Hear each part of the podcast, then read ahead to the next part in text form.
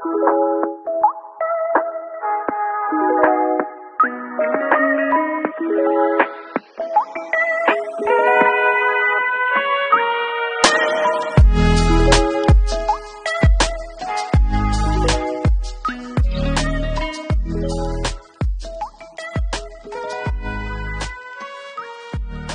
everybody, mi nombre es Joel Aguilar y esto es Escrito por Joe. En este episodio vamos a hablar sobre cómo convertirte en escritor. Muchas personas tienen la idea de que necesitan recibir su primer cheque de la editorial para hacerse llamar escritores. Pero muchos autores a tiempo completo todavía tienen trabajos diurnos, ya que la escritura no siempre es la carrera más lucrativa. Incluso si no planeas dedicarte a escribir a tiempo completo, establecer metas a largo plazo puede inspirarte muchísimo a mejorar tu habilidad de escritura. Solo necesitas tener el interés suficiente de seguir cultivando en tus habilidades de escritura como para convertirte en escritor o en el escritor que tú quieres ser. Y como dicen por ahí, escritor es quien escribe.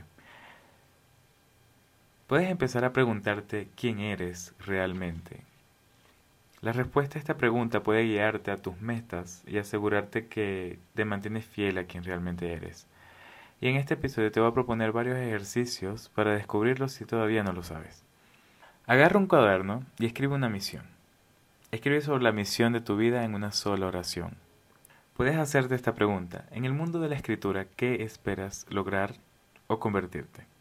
¿Cómo quieres marcar la diferencia? Tu misión puede ser ambiciosa y aspiracional, Tal vez quieres mejorar tu habilidad de escribir eh, como tus ídolos o convertirte en un autor respetado de historias cortas, de ciencia ficción, fantasía, o publicar novelas románticas que traigan la alegría a los lectores. Yo, por ejemplo, tengo dos misiones que están interconectadas. Yo quiero mejorar como escritor y también inspirar a otros a crear arte a partir de mis historias, así como yo me inspiro de otras historias. Clarificar tu misión puede ayudarte a enfocarte en los logros eh, que son más importantes para ti. Algo que me recomendó una vez un profesor de escritura creativa es establecer una meta SMART. Con tus valores y tu misión en mente, piensa en qué meta SMART te puede ayudar a construir un camino claro hacia esa meta. El acrónimo SMART en este caso significa específico, medible, alcanzable, relevante y temporal como se define en muchos libros de autoayuda. Y para diseñar una meta SMART, tienes que hacerlo de una manera específica. Por ejemplo, mejorar mi habilidad y escribir como mis ídolos. Es un buen punto de partida para una misión, pero es algo demasiado vago para una meta. Entonces tú te tienes que preguntar, ¿qué significaría realmente mejorar mi habilidad de escribir como, como mis ídolos? Podrías reducirlo a una habilidad específica y a un autor, ¿no? Podría decir, quiero escribir terror como Mariana Enríquez. Y en eso se basa el ser específico, como de definir cómo se ve tu versión del éxito. Para hacer que una meta sea medible, debes pensar en qué acción puedes medir para determinar si estás progresando. Debe ser cuantificable. Eh, podría medir mi meta por el número de palabras escritas al día y aspirar a escribir 10 relatos de terror que, que me gusten al menos, ¿no? Y también podría enviar cada historia a al menos cinco editoriales o a cinco revistas también. Y una forma de medir, por ejemplo, en este caso que yo estoy hablando de historias de terror, para medir ese aspecto terrorífico de mis historias sería eh, evaluar el tipo de comentarios que recibo de los lectores y los editores. Si la mayoría de las personas hablan sobre cómo les gusta la ambientación sin mencionar el miedo en cuestión o la crudeza de la historia, es posible que no esté logrando lo que me propuse hacer, ¿no? Y podría revisar mi enfoque en esta meta. Nunca se puede dominar por completo la escritura y nadie puede escribir como Hemingway, por ejemplo, pero el punto es enfocarse en una habilidad específica, ya sea escribir una novela con una voz en primera persona que sea fuerte, o aprender a crear un relato corto que sea satisfactorio. Saben que que cumpla con, con su inicio, desarrollo y desenlace. Ahora, ¿es la meta alcanzable? Es una meta relativamente factible en contraposición a tratar de ganar un premio Hugo, ¿no? No puedo controlar eh, ganar un premio o no, pero puedo controlar la disciplina que tengo para, para escribir y enviar historias. Y pues si tú has escrito algunos relatos cortos en el, del género que a ti te gusta, la meta ya está más cerca de ser alcanzada. Pero si no has escrito nada, ni no has enviado nada, en ningún lugar, nada, es probable que esta meta esté demasiado grande para ti, para empezar, y por eso también te abrume. Y yo podría sonar aquí como el gurú de la escritura, pero en verdad esto yo también lo estoy aplicando en este mismo momento. La alcanzabilidad también tiene que ver con los recursos que necesitas para lograr esta meta. Para esta tarea necesitaría un conocimiento del mercado de los relatos cortos de terror, lo que significa que debería leer historias de ese género, tal vez al menos dos por semana. También necesito el tiempo para escribir y revisar y enviar estos relatos cortos, que al final no sé todavía cuántos voy a enviar al año. Lo que podría requerir reducir ciertos pasatiempos, como por ejemplo, no sé, jugar videojuegos o incluso hacer ejercicio. Es como la primera actividad que sacrifico si tengo algo más importante que hacer, es hacer ejercicio. Puedes vincular tu meta con tu misión y asegurarte de que sea relevante. Este es el, aspecto relevante del, del SMART. ¿Y a qué me refiero? Si mi misión es, por ejemplo, convertirme en un autor respetado de relatos cortos, entonces el hecho de publicar mis historias escritas probablemente signifique que para mí ya yo haya alcanzado cierto respeto como autor. Por otro lado, si mi misión es convertirme en un, novelista superventas, Enfocarme demasiado en los relatos cortos no me ayudará a lograrlo. El punto de esta métrica de relevancia es eliminar cualquier meta que pensamos que queremos, pero que al mismo tiempo no sabemos, ¿no? Digamos esas metas que están ahí como en nuestra cabeza procrastinando, que pensamos que eso es lo que queremos, pero en verdad no, no, no lo queremos. Es un chequeo de realidad para probar si estás trabajando realmente en lo que deseas o simplemente estás procrastinando. Es así, de sencillo. Es más fácil comenzar a aprender algo nuevo que terminar una tarea difícil. Y bueno, ahora necesitamos abordar el aspecto temporal. ¿Cuánto tiempo deberías darte para completar esta meta? Bueno, dado que eh, escribir lleva tiempo, revisar las historias lleva tiempo, enviarlas, buscar las revistas, las editoriales, revisar sus pautas, eh, estas revistas y estas editoriales también pueden tardar meses en responderte, pues esta meta requerirá mucho más que un año. Tal vez escribir 10 relatos de terror y enviarlos a 50 revistas editoriales en dos años sea factible, pero seamos realistas aquí, o sea, las personas somos malas para estimar cuánto tiempo nos puede llevar alcanzar una meta. Es, o sea, es algo natural, una naturaleza humana. Llega noviembre y bueno, ya yo digo, bueno, sí, yo puedo escribir una novela en un mes, pero entonces ya, ya es 15 de noviembre y solo tengo 2.000, 5.000 palabras y no avanzo más rápido y pues esto es real, esto me pasó. Sin embargo, consideramos los detalles cuando contemplamos el futuro de otra persona. Y ahí está la clave para una estimación realista del tiempo. Podemos pedirle a alguien, si es que alguien que nos conozca, ¿no? Eh, que evalúe cuánto tiempo piensa que nos puede llevar terminar un proyecto. O si de verdad no tienes nadie que te conozca tan bien, puedes decidirlo por ti mismo. Haymond sugiere hacer una lista de cada paso concreto en el proceso y pensar deliberadamente en todas las ocasiones pasadas que sean similares y compararlas con tus, eh, tus circunstancias actuales antes de hacer una estimación. También aconseja agregar algo de tiempo por los tipos de interrupciones que has experimentado en el pasado y, y pues esto no tampoco significa que te vas a convertir en una persona súper organizada y no vas a poder dormir y todo, todo esto, ¿no? como regla general podría ayudar a tu estimación original y duplicarla.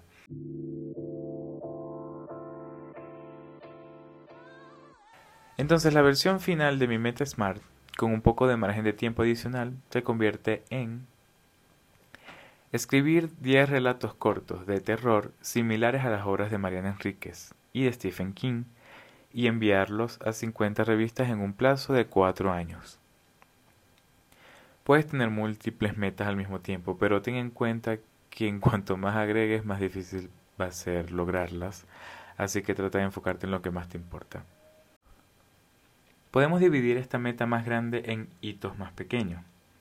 Si la meta es el destino, entonces los hitos son las señales que nos guían por todo el camino. Y eso rimó. Para mi meta de ejemplo, los hitos no necesitan realizarse en un orden específico. Tendría que estudiar la obra de Mariana Enríquez, también estudiar alguna obra de Stephen King, tal vez la de otros escritores de relatos cortos de terror que tengan una vibra similar. Eso podría implicar hacer anotaciones en esas historias o escribir incluso un documento, hacer un Word, un ensayo, si quieres, de la narrativa y de las técnicas que utiliza el autor en, en esa obra. Por ejemplo, escribir qué hace que su historia, su escritura sea atractiva, qué ideas de terror explora, cómo podría mi escritura entablar una conversación con su historia o incluso desafiarla, ¿no? Y desafiar la, la idea que plantea ese autor sobre, sobre algún tema. También tendría que idear ideas interesantes de ficción en general. Podría intentar con, no sé, un ejercicio de lluvia de ideas como para hacer una lista de preguntas a partir de qué pasaría si y entonces, no sé, eh, me pongo a, a hacerme preguntas sobre la humanidad. Por ejemplo, a mí me, me llama mucho la atención el fin del mundo. es algo que me encanta. Es algo que me encanta hablar y me parece increíble, increíblemente bello el fin del mundo. Eh, investigar sobre un tipo de tecnología controversial, no sé, y construir una historia a través de eso. Eh, pues no sé, de repente he visto una serie y también agarraste ideas de ahí y escribes una historia paralela a la serie, algo así. Podría encontrar miles de formas para experimentar y ser creativo, pero también tengo que encontrar la forma de experimentar con la escritura en sí, ¿no? Con el estilo y con la estructura. Una historia podría contarse en tercera persona del plural, del plural, y otra podría tener un narrador un poco confiable, eh, poco confiable es lo que quería decir, lo más importante es que necesito redactar los relatos cortos y es probable, es muy probable, que no pueda depender de los primeros que escriba porque no van a ser unas joyas totales. Luego tendré que revisar mis historias, pasándome en los comentarios, en el feedback que me den algunos lectores. Y aquí un tip, probablemente sería muy útil investigar las revistas de antemano y leer las pautas de cada revista que tienen para el envío de historias. Porque si yo escribo un relato corto, por ejemplo, de 8.000 palabras, pues podría tener un poco de dificultades para poder hacerlo encajar en alguna en, una revista cuando el mercado prefiere historias de 5.000 palabras. El ser consciente de todos estos hitos me hace alegrarme de haber elegido una ventana de cuatro años de tiempo, porque cuando lo desgloso hay muchos pasos que se requieren y hay pasos que yo no controlo que requieren mucho tiempo. Algunos escritores establecen metas trimestrales. Por ejemplo, si quieres adentrarte, adentrarte en los detalles que tienes que hacer, puedes desglosar esas metas en semanas, en días. Y este es un tipo de división del tiempo que te puede ayudar a crear como puntos de verificación para ti mismo para que al final de cada trimestre o del tiempo que te hayas estipulado eh, puedas reevaluar tus metas para el próximo trimestre y puedas celebrar si, si lo hiciste bien o qué sé yo. Es perfectamente normal tener una docena de hitos para un trimestre y solo lograr dos, pero asegúrate de priorizar una o dos metas que sean valiosas para ti. Estas revisiones también son oportunidades para reflexionar sobre los obstáculos que te impidieron cumplir tus metas trimestrales los errores que cometiste y cómo puedes abordar esos problemas en el próximo trimestre. Ahora, es posible que estés diciendo, ok, pero yo estoy aquí en verdad no por los relatos cortos, sino que yo quiero escribir novelas. ¿Qué tipo de metas debo establecerme para eso? Y la razón por la que quería usar escribir un relato corto en vez de una novela como mi ejemplo principal es porque eh, esa es una de las metas que varía más en, de un escritor a otro. Depende de tu velocidad de escritura, depende del conteo de palabras que tengas en mente diario, la complejidad de la novela, la cantidad de tiempo libre que tengas y bueno, otros factores personales de la gente. No hay una única manera correcta de hacerlo. Puedes establecer un conteo de palabras a una meta de duración. Escribiré, por ejemplo, escribiré 10.000 palabras o escribiré durante una hora. Y especificar el periodo de tiempo. Cada mes o cinco veces por semana. Pero el problema es evitar ese hábito de sobreestimar cuánto podemos lograr en un tiempo determinado. Y especialmente cuánto podemos escribir. En todos lados puedes conseguir este consejo de que si eres un escritor, lucha por encontrar el tiempo para escribir. Comienza una meta de 500 palabras al día o si prefieres el tiempo, 30 minutos al día. Una vez que alcances consistentemente esa meta, aumenta a 750 palabras o 1000 palabras. Y si te cuesta incluso llegar a 500 palabras, baja un poco. Esfuérzate por 200 y pues eso te va a hacer demorar, obvio, puede ser que te lleve más tiempo terminar la novela o tu relato, pero incluso con una meta pequeña, eventualmente la terminarás y si te mantienes firme. Y es que la gente no lo cree, pero es que la consistencia lo es todo y se están la gente se termina cansando, pero la consistencia lo es todo. A veces lento es mejor que nada. Bueno, siempre lento es mejor que nada. Y constantemente es la única forma que puedes que puedes terminar. El propósito de establecer metas es ayudarte a perseguir lo que más te apasiona, pero ten cuidado de no sobrecargarte y de asumir demasiado. No sacrifiques tu salud mental o física, no sacrifiques tus relaciones, eh, pues en esta búsqueda de una carrera de escritura. Para algunas personas es más saludable tratar la escritura como un pasatiempo o una intensa búsqueda creativa en lugar de, de verlo como un trabajo o como una profesión, porque trabajar tan duro y ver tan pocos resultados, entre comillas, en forma de publicación puede quitarte eh, todo el disfrute de la, de la escritura. También ten en cuenta que la publicación a través de la ruta tradicional, o sea, por las editoriales tradicionales, está en gran medida fuera de control, porque depende de la opinión de otra persona y depende también del mercado. Si bien el sueño es publicar tus historias, es posible que seas más, más feliz eh, si estableces metas basadas en factores internos que prestar la atención a los factores externos. Y es que uno tiene control sobre las páginas que lee, uno tiene control sobre cuánto puedes escribir al año, eh, puedes elegir cuántas propuestas puedes enviar, pero no puedes, no puedes controlar que no te acepten las historias por lo tanto, yo te aconsejo no depender únicamente de la, de la validación externa. Y sí, sería genial ganar premios, ganar concursos, pero escribir más de 10 relatos publicables en 4 años puede ser un logro personal incluso más satisfactorio o pues fantástico, es fantástico. O sea, eso es suficiente contenido para publicar en una colección de relatos, por ejemplo, tú mismo para autopublicarlo o para publicarlo en un blog o para abrir un canal en YouTube. El éxito es subjetivo y no necesita ser publicado para considerarte ni escritor ni exitoso. Hay que preguntarse de verdad, ¿cuál es mi medida del éxito? Para mí, ¿qué es el éxito? O sea, ¿el dinero? ¿Las copias vendidas de mi libro? ¿O es el acto mismo de, de, de ser persistente? Escribiendo todos los días, aunque todo el mundo te diga que es un mal negocio y que deberías dejarlo botado.